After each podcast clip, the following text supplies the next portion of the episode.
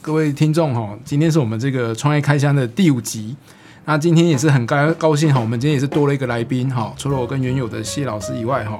那顺着上一集哈，我们上一集聊的是这个创业比赛跟创业计划，好，那这集我们就很想找一个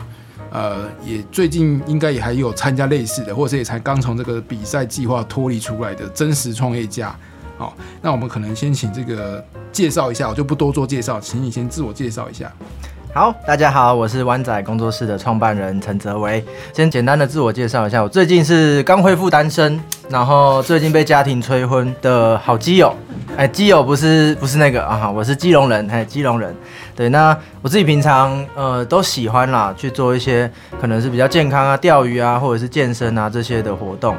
那也很喜欢跟外国人去做交流，那这个为等一下会提到为什么会想特别对跟外国人交流的这一块。那我同时我也是呃自有工厂的类二代，类二代就是我们家里亲戚有在自己有工厂这样子，对，所以今天很开心可以被韦特还有谢老师然后邀请来今天做一个分享，对。好，感谢哈。那从他的自我介绍就知道这个人也是非常的有特色哈。那我顺便想请问一下哦，就是你你目前是正在创业吗？然后你的创业动机是什么？以及在创什么东西？可以跟稍微聊一下吗？嗯，其实我现在算说正在创业嘛？现在是第四年，准备进第五年，对，所以也是快接近新创的尾端，就是准备没办法符合清创的资格。对，清创是五年内嘛。对，那我自己其实，在做的这一块，最根本是在做纪念品的制作，然后还有去做销售。那可能是比较没有那么的特别，或者是说技术含量没有那么高。那它其实是比较像是一块是空缺的市场。所以为什么会想要做这一块市场？呃，等下也会聊到我的一些成长背景啊，可以再跟大家做分享。这样，除了在礼赠品这一块之外，我们还有在特别挖的就是风景区的这一块。对，这是我们目前。前在做的这两块市场，对，所以这样我听起来，就是因为你一开始做的时候讲到你有家里有好像有工厂的这个亲戚的这个背景，然后你你们公司名称叫湾仔工作室。那这个湾仔应该也是跟中山西子湾有关系嘛？对，然后听起来也是会有自己的设计团队，没错，没错。所以应该就是可以帮企业啊、公司、学校去做一些纪念品、礼赠品的服务。那同时，我以前认识他的时候，就他就有一个梦想，就是很想要去挖这个风景区纪念品这件事情。对，你可不可以再多聊一下，为什么你当初有这个想法？因为其实我们，呃，我一开始在中山大学在念书的时候，啊，我就有去做交换学生，所以像刚刚讲的交外国人交换这一块交流这一块，就是因为我有去复旦大学，上海的复旦大学，然后还有呃加拿大的莱斯桥 （Lethbridge） 那边去做交换学生，然后那时候就发现说，哎，为什么在国外的风景区或甚至是学校，他们的纪念品都非常的会让你想要买，但是反观在二零一八年的中山大学。我那时候二零一八年，那我就想说，哎，看看学校，哎，怎么只有 T 恤？好像其他的纪念品，或者是说其他风景区的纪念品，就是好像什么都没有，都是只有一个姓名钥匙圈，或者是呃星座的钥匙圈，或好一点冰箱贴这样啊，再明信片。所以这一块就是让我觉得说，哎，其实好像可以把外国的这一这一套的一些设计理念概念，把它带回来台湾。所以在台湾我一回来之后。然后当完兵，然后就跟我的中山的学弟妹，然后一起在西子湾成立了湾仔，就是我们在西子湾成立。然后想要做台湾的纪念品，所以为什么叫湾仔？就是我们是都是台湾的小孩，而且是想要做台属于台湾的纪念品的这一块。其实我觉得这个到目前为止，这还是一个市场的痛点跟需求啊。就是好像学校当然越来越多像国外这样子的有些学校纪念品越来越好啊，可是风景区，嗯，好像目前也没有印象中哪个风景区的纪念品做的特别厉害。没错，比如说我们有玉山、亲近农场、溪头，可是好像阿里山，可是好像没有一个。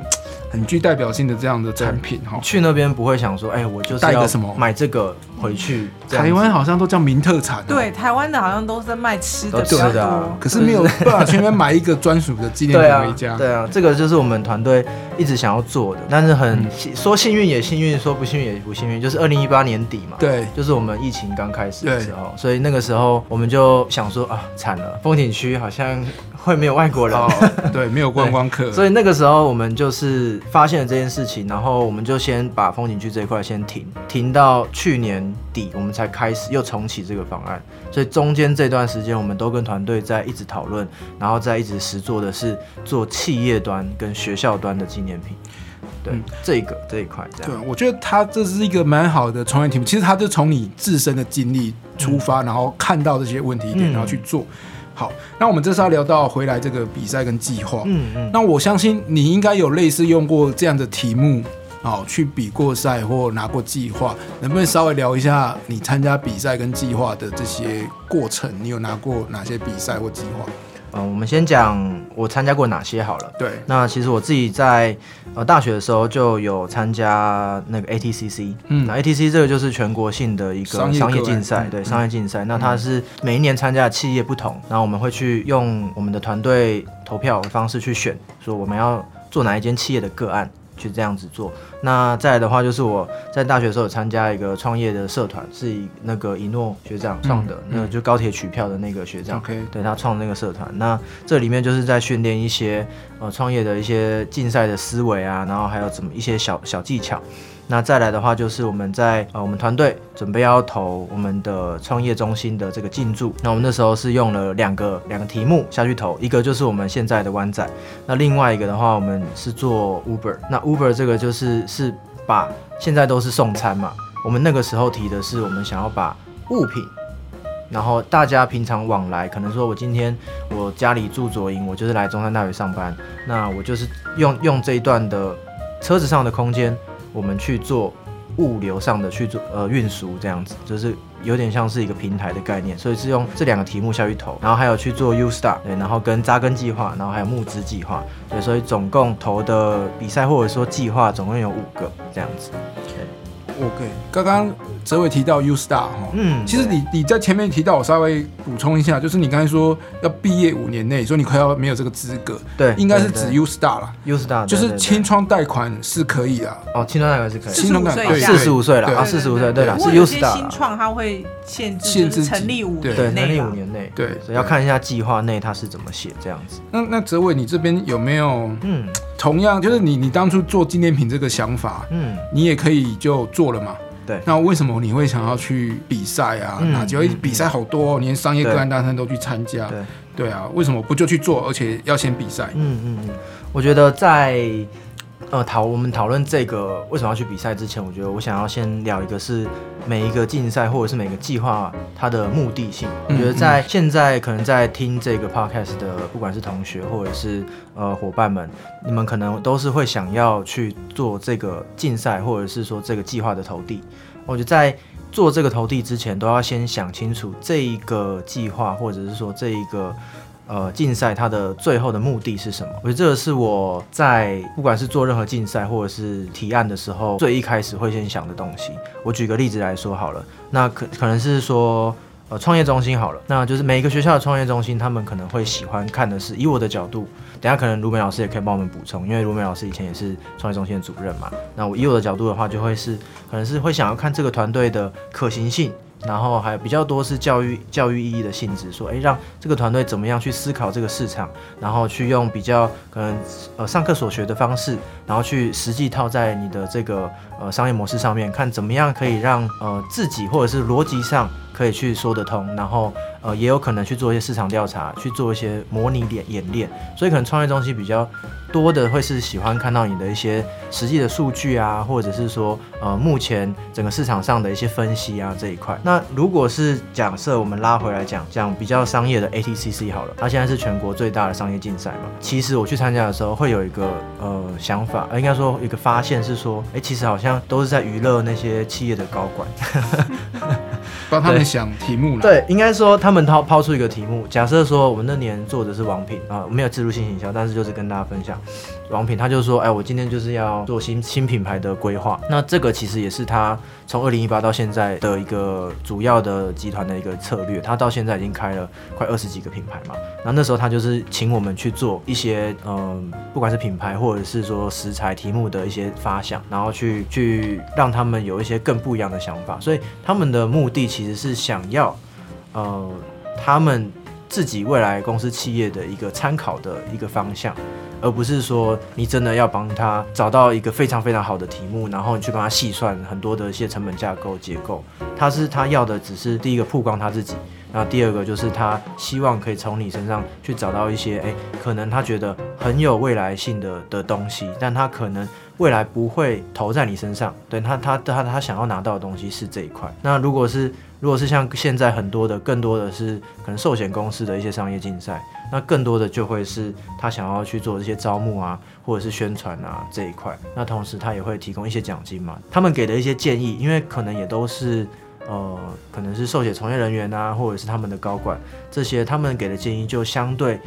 不一定会是创业者需要的建议，因为他们毕竟都是受雇于人嘛。那所以他们的一些经验啊，或者是概念可以拿过参考，但是可能没有办法在你创业初期给你到一个很大的帮助。这样，嗯所以我觉得在目的性这一块，可能可以先看一下，先想一下说你参加这个竞赛，你的目的或者说你想要拿到的是什么。像我如果我参加学校计划，我当然是想要就是有资金嘛，对，那我就是要用相对呃我们评审委员喜欢看到的方式去呈现，来达成我想要拿到资金的目的。那如果是 ATCC，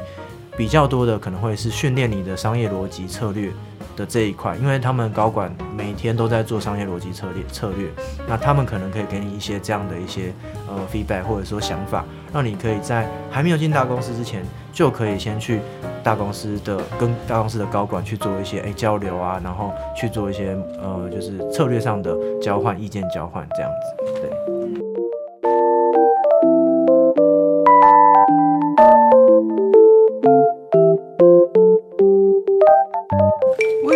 题，就是、嗯其实泽维刚刚讲说那个目的啊，嗯然后我就在想说，在比赛之前你就想那么清楚吗？因为我们当然都会这么跟人家讲啊，就是说你要知道你为什么要参加比赛。对但是在在学生时期或者在比赛的时候，你就知道吗？还是说没有？现在是回头这样讲而已。没有，但但在比赛的时候，你会觉得哇，我好认真，我就是要把这个成本试算表啊、那个损益表啊，什么都都列得好详细哦，然后呃很开心的去做很多很多的问卷调查，然后最后觉得哦，我这个品牌之后一定可以直接帮王品上市，然后就是哎，就是会有这样的一个品牌。但你我比到后面发现，因为我们那时候是呃王品组里面的第四名，对，前三名全部都是我们会觉得哦，他就是在在做娱乐效果很很重，他们可能就是他们推了一个叫做可能热带雨林风格的那个呃套餐组合，然后他们就是全部人就换上那个热带雨林的风衣服啊，然后在前面跳舞啊，然后唱歌啊，然后哎他们主管很喜欢，那他们的一些市场调查什么的，我们都觉得哎好像没有做的那么到位，但他们很喜欢就是哎创意的这一块。可是我们后来比完赛之后才发现，哦，原来是是这样。然后再举一个例子好了，我的朋友也去参加 ATCC，他第二次参加，他一开始也是跟我们这样王平的团队。那第二次他参加的时候，他是用有一个公司是在做那个包裹的那个废弃，呃，就是重复使用的那个包装嘛。佩克家，呃，对对对，那那个他那那个的话，呃，我没有说他好或不好，但是他那时候平时很喜欢嘛，那他甚至也拿到了前前几年的名次。但现在回过头来看，他其实目前现在遇到遇到营运上其实是有遇到一些问题，他没有办法去做，呃，不管是营业或者是使用者的一些的突破。那大家可以想想看，大家喜欢的是 ESG 的这个概念，是这个理念很好，但是他们如果没有足够的资金去让这件事情，或者是推这件事情，我自己会觉得，嗯，可能在市场性的这一块，实际要要把它转起来，把它变成获利的这个距离，可能还是有点远。所以，呃，我一直会觉得说，哦，其实 ATCC 或者是说其他的创业的这些竞赛，评审们看的比较可能都是概念性的东西，然后或者是说他们如果自己本身就在业界很了解，那那我觉得很没问题。那如果他们是不是在那个业界那一圈的人，然后去相对的帮你说，哎，你这个计划很好，很很棒，然后就把你推出去撞样做创业，也不知道你的家庭经济状况，或者说你现在整个团队的状况怎么样，然后就推你过去的话，我自己会觉得是一个一个蛮大的风险，这样。对，好，我这边补充一下啊，就是刚才讲的 ATCC 哈，嗯，它在我们这时候，我读书的时候就有我也参加过，那它是全国商业个案大赛，那规模很大。对，我是鼓励气管系的学生去参与，然后原因就像你的目的就是把学校所学的对然后去运用嘛没。错，那我觉得它好处就是创业麻比较麻烦，是说你要想一个新的题目，而且到底市场可不可行还不知道。没错，可是 ATC 至少是真实市场的问题，而且是真实企业想要解决的事情。那不过我觉得遇到困难点的确就像哲伟讲的，就是有点在帮这些企业想东西呀、或者是娱乐他们。好好，那所以我觉得这几年的确有些思维会有些改变。好，说今年我记得他好像他规定哈，然后得奖的前年你真的要做。哦，要之前是纸上谈兵，就是你帮他想个活动，那不是只是好玩，不是怎样，而是说这些人，我就给你预算，就请你去做。对然后我觉得这个也比较贴近真实啊，所以 ADC 它一直有在创新跟改变。好、嗯那不过我们接下来讲的会比较多是，就是真的是创创业比赛。嗯那刚刚老师其实也问一个问题，就是说，其实我也同意哈，其实我我自己在回想，我也是都会跟同学讲说，你参加比赛有个目的啊，因为我们要我们的目的，那你也要去了解这个创业比赛有目的，因为创业比赛好多种。对那它每个的特性目的不一样。不过老师刚才问的是说，同学真的有目的吗？那哲伟也笑一下、哦。其实我回想，对我们当初好像就是也不管那么多，对反正就是我 idea，我就是想去拿奖棒，对我就是想要去拿比赛拿奖金。那什么比赛不管，反正就先参加，反正。多丢多投有中就是对对，不过的确应该是要有一些目的跟策略性啊。不过这的确我觉得有点困难，因为我们也没有资讯知道说这些比赛到底背后是到底要干嘛。对对，那么比较像学习的过程啦。对嗯对，就是说一开始可能只是有想法，然后觉得是哎试试看这样，但是比比的多一点之后，其实也蛮多学生就会跟我讲说。啊，老师，我不想再比赛了，因为我觉得好像都差不多，或者我已经没有新东西了这样。对，对但是其实那个可能就遇到这个关卡，就是说，因为他一直在激发他的创意，可是他没有想说嗯怎么落地他的时候，他其实会觉得很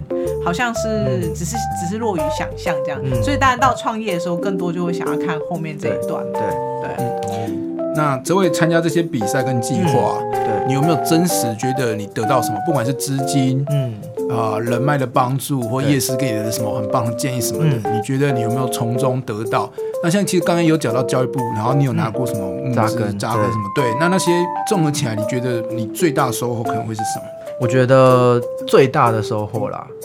真的是最大的就是你拿到了，因为我们是这边中山大学嘛，嗯那就是中山大学育成中心进驻厂商的这个名称。嗯哼哼其实这个名称对业界来说，对一个刚创业的团队来说，因为中山大学在南台湾是一个很知名的大学嘛，那如果你只要有拿到嘎到中山大学这个名字，那大家其实在外面的时候就会说，哎，你好，我是呃湾仔工作室的的的伙伴，那我们是中山大学出来的团队，这一种大家一开始就会先第一个就先多了一份信任感，对这个东西其实是我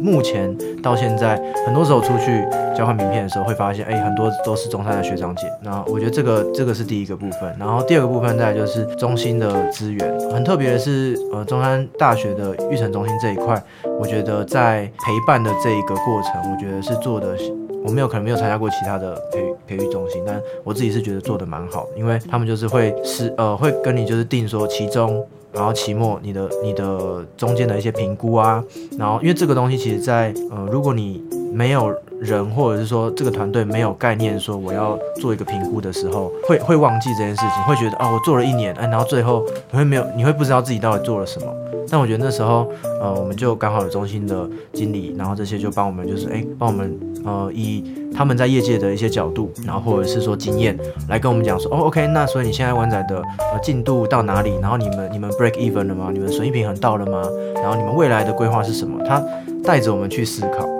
对，因为我们团队里面其实虽然有有气管系，但是毕竟我们都没有去出去外面去历练过、工作过，所以我觉得在这方面，公司内部营运的这些呃经验啊，或者是说实际的技巧，这些我觉得是呃那时候中心这边给我们很大的帮助。所以我觉得在这两块是我我觉得很很感谢，就是中心那时候有给到这些帮助。那当然教育部的部分，就是我们那时候就是冲着钱去嘛，所以就刚好也有拿到一些资金，所以这个部分就是也是当我们的一些启动的一些资金。对，所以这一块我是嗯算是一个既得利益者，这样觉得这个这个计划是呃实际可以帮助到创业团队，然后而且是可以支继从那时候一直支撑到我现在。的的一个对方案这样子。对，那我帮那个创业育成中心也讲一下话啦哈，就是因为其实我觉得学校这个环境要做创业呢，其实大家都没有太多经验，学生也没有，老师也没有哦。那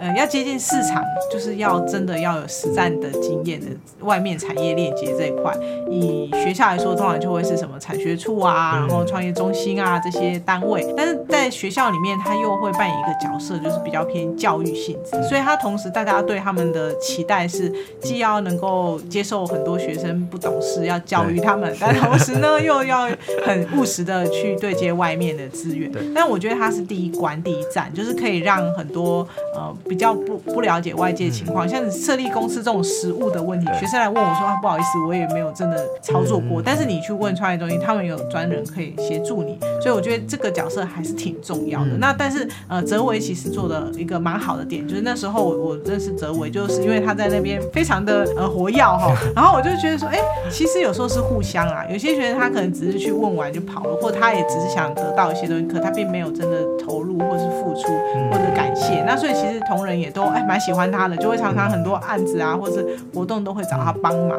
所以我觉得这是一个良善关系的建立啊。对，嗯，同意。我这边整理一下，这位刚才讲的，其实就分名跟利啊。那利就资源哦，那名就是因为新创哦，如果你真的出去外面，你没有经过这些比赛跟计划，对，你是一个 nobody，你要跟人家谈生意做什么，有什么困难啊？就像你讲，不管你是中央大学或什么学校，然后或者是你曾经拿过什么比赛，甚至你是什么教育部的补助，对，哦，人家在跟你谈，会觉得哦，好像稍微有一点背书，哦，就不是一个 nobody 的新创。那另外利是资源，资源就是说，包含有提到资金启动，然后人脉的介绍，以及一些呃真正开业的创业知识的一些协助。嗯，好。那其实我们聊的这些都是呃官腔或者是真实就是这样，嗯。我们才要成立才要参加嘛。那我相信泽伟在参加的过程，甚至我也很想我们的节目就叫真心话哦，就想听一些，甚至你也可以说，呃，就你旁边的观察，或者说你朋友参加过哦，嗯。就是你对于这些比赛或计划，嗯，应该会有一些问题点，或你觉得怪怪的现象，对。曾经有看到什么，或经历过什么，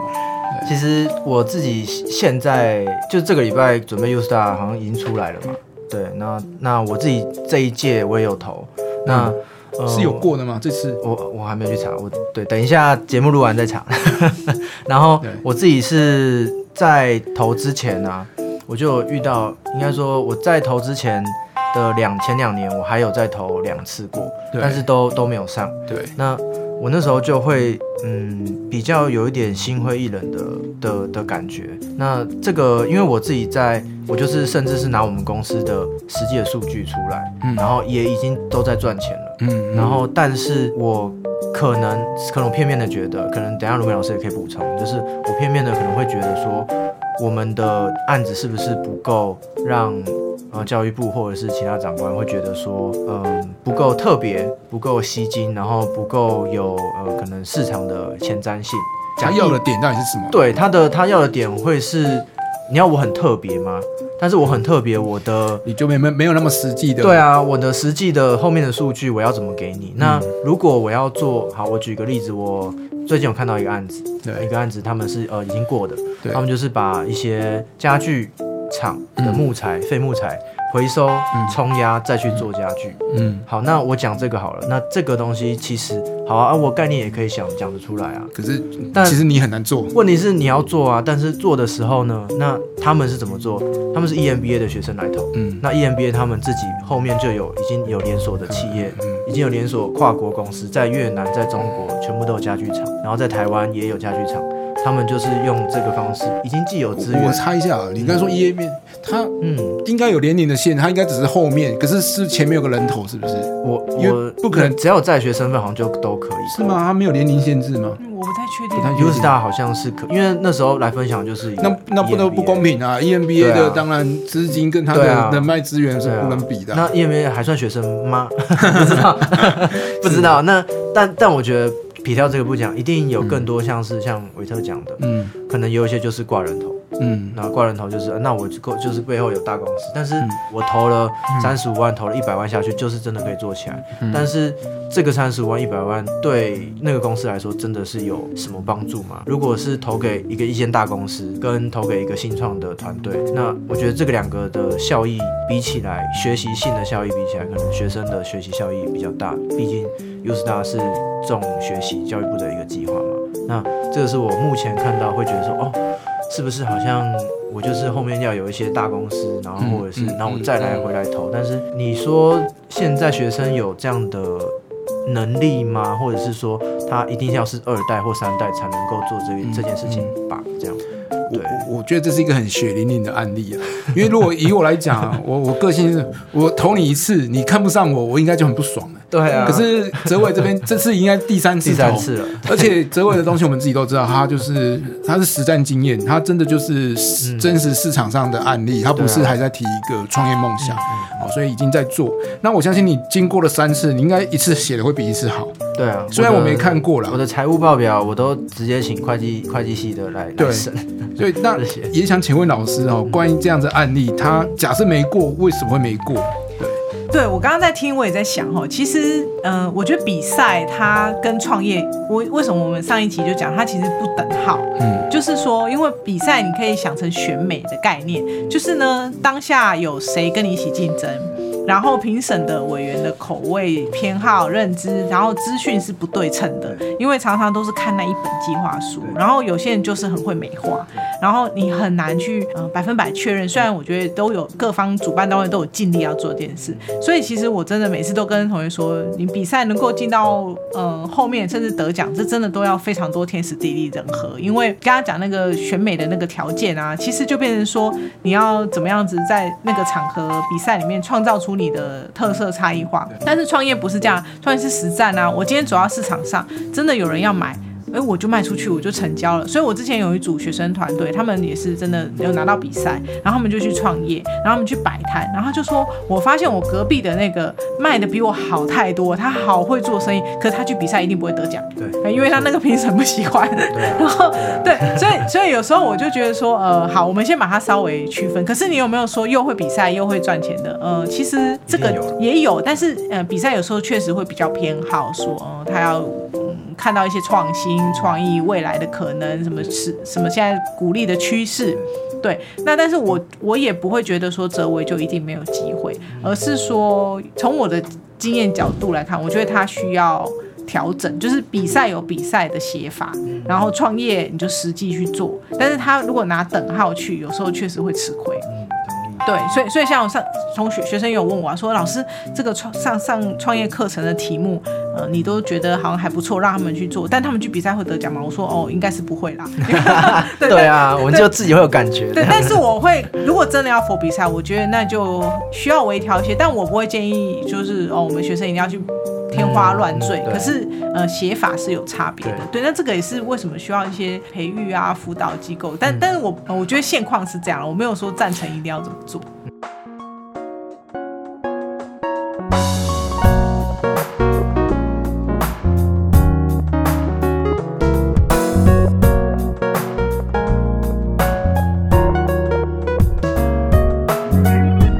我也想问泽伟哈，其实我们刚才在聊，你也都知道，嗯，那甚至你也经过这几年的培训或者是历练，你大概也知道怎么样子好像会吃得到那些胃口，嗯你也可以这样。那为什么你不往那个东西？因为你还是要拿比赛，还是要拿计划，你为什么不让自己浮夸、嗯更包装，还是怎样？我其实啊，就是我自己有有有想过这个问题，我要不要干脆就是，我就半个月都不要不要结案，我就是半个月不要管公司的事情，我就是专心写，然后专心把把产评审要的东西写出来，然后当然这个就要很很推敲嘛，就是要去看历年得奖的东西啊，然后他们这样。但是我后来就会发现这些的时间成本，然后还有我自己会觉得这个不是治本的一个方法。对，因为就是我虽然我的目的是拿那个那个可能奖金，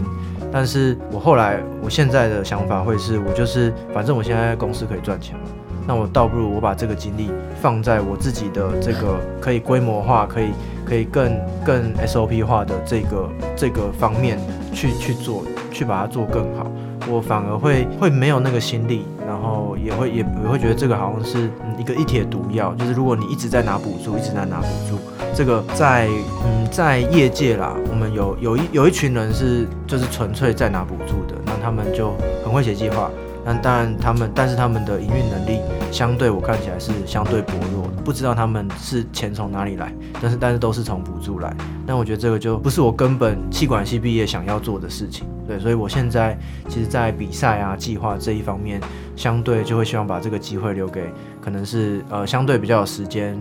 不管是学生团队或者是那些相对营运薄弱的这些人，对，所以我自己其实呃这一次是因为我。后面有五间公司的靠山，我才我们去拉了一个合作关系，然后再下去投 U Star，我们才我才才会去再去投，要不然其实我其实不会想要再可能回来做呃计划啊，或者是说。嗯，其他竞赛端就可以还是真实的对去赚钱。我比较喜欢的是，就是因为我们现在公司是今年两百万嘛，对，营业额赚只只有两百，但是我们今年的目标是五百，我们要往上再推推一倍，所以这个是我们目前想要。你看，假设我们一个月都在做计划，那那那个月就变空白。了解，对对，所以目标我觉得会放不同的地方。就是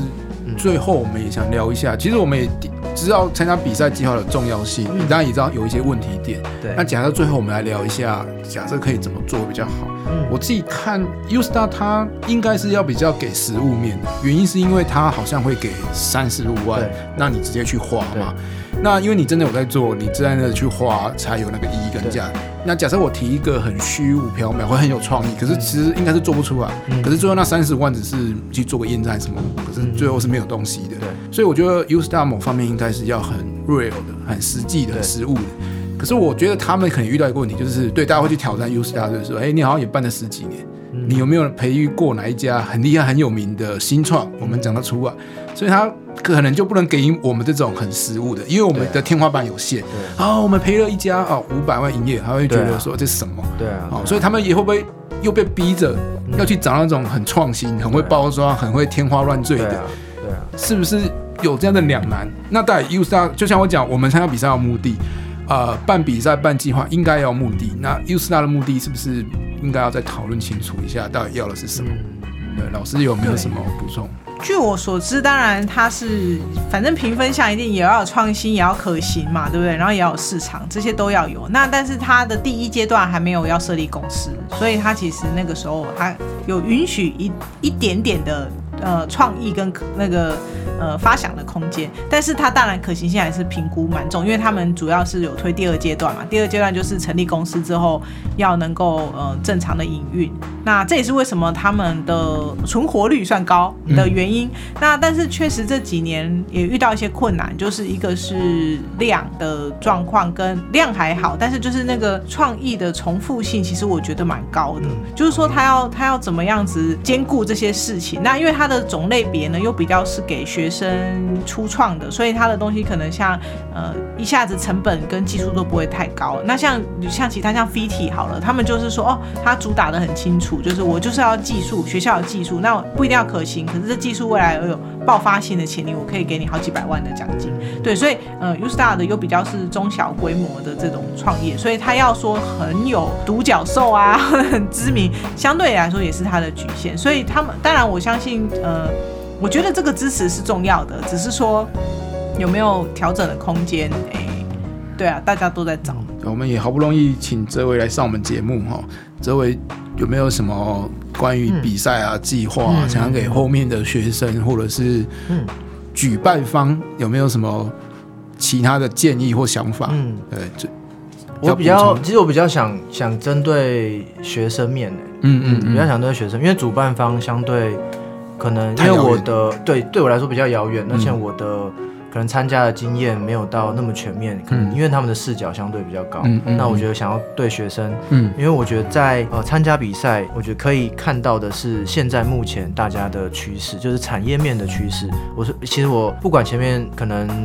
有没有有褒贬比赛或者是一些计划？但是我自己还是非常很正面，对我很正面的，很鼓励这些学弟妹，或者说我现在想要参加计划的人，因为你这个时候你去，你就把它想成你的客户吧。你怎么样可以把这个案子投到你的客户，让他觉得满意？那这个回报就是后面的奖金，虽然可能不一定会有，但你可以看到的是趋势，你可以学到的是，哎，你在里面。做这个计划的成本的效益，然后还有的更多的是你还没有创立团队之前，你自己的人际关系跟团队里面的合作。因为如果你在连在学生时期你都没有办法把你的团队搞好搞，把它拉在一起，听帮顶在一起，你出去的时候你能薪水给人家多少？了不起，两万八三万，人家会说我出去工作随便一个都三万三，我在那边送你的气干嘛？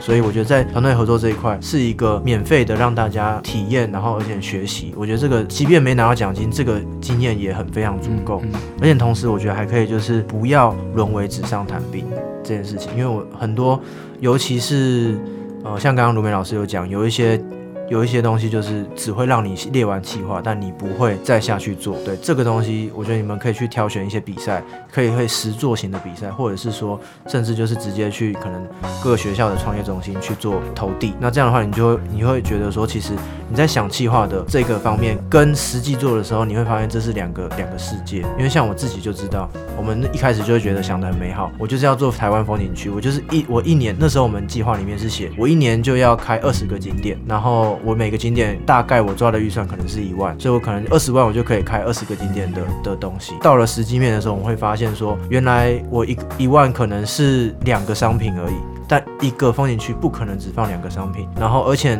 我要放的店的量可能会是三间五间。每一间店库存比较多，十个、二十个就好，这样乘上去，其实我的固定呃，就是我的进货成本，我要压货压在那边，基本上至少一间店就是五万起跳，所以五万乘以二十，我一年就要一百万。所以这个东西是你实际做的时候，你才会发现；实际想的时候才会发现。所以这个是我蛮呃推推荐给学弟妹，就是说，如果你会想要做的话，先投，你可以承受得了前面这一段这段的压力，那其实你我觉得是一个 filter，就是你你那你可能适合后面的实做，因为这是一个筛选。如果你前面都没有办法度过你自己的心理难关，那后面这段创业其实是相对困难，除非你有可能 sugar daddy mommy，就是你有一个资金的来源，不然你相对创。起来会相对比较痛苦。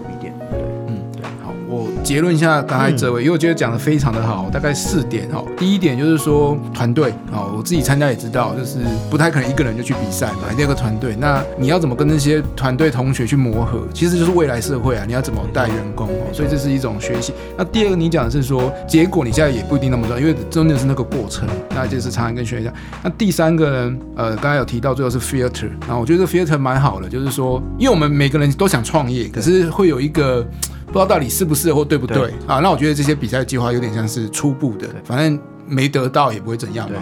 好，所以就是初步的，而且真的做你才会知道说到底自己适不适合。还有提到一个我觉得很重要的是，尽量让自己这个东西是有实战机会或执行机会的。好，就是不要纸上谈兵。好像你刚才讲，就是说，呃，原本你在规划的时候，你因为你没有真的做嘛，所以你就会想得很美好。对。可是你真的做过之后，再回头审视自己的计划书，啊，你就知道，哎，哪些地方没想到。对。啊，所以要实战。好，大概是这样。不知道老师最后有没有想补充？我想跟哲维说的是，其实也不用太为了这些比赛而灰心啊。就是说，因为因为因为我看过很多创业家，他们初期也确实都是在测试跟尝试，然后也有遗珠，就是最后哎他很成功，但是也都没有得奖这样。所以其实嗯，最后回到你的创业的本质，还是你想要让你的创业可以成功嘛。所以那个比赛它可能只是其中一环而已。那也许到后来人家还会邀请你去比赛啊，也有可能。对，所以我觉得还是回到本质，你想要把你的事。做好这件事可能是比较重要的，那不然呢？呃，对，因为毕竟那个阶段不同啊，好，那对，所以我会觉得还是还是有很多可以做的事情，嗯，对，嗯。最后，其实我们都跟老师应该的立场啦，就是也一路看着哲伟这样成长上来，我们知道很努力，然后也预祝你能继续成功。谢谢谢好谢，那我们今天节目就到这边，好，谢谢感谢大家参与，谢谢谢，拜拜拜拜。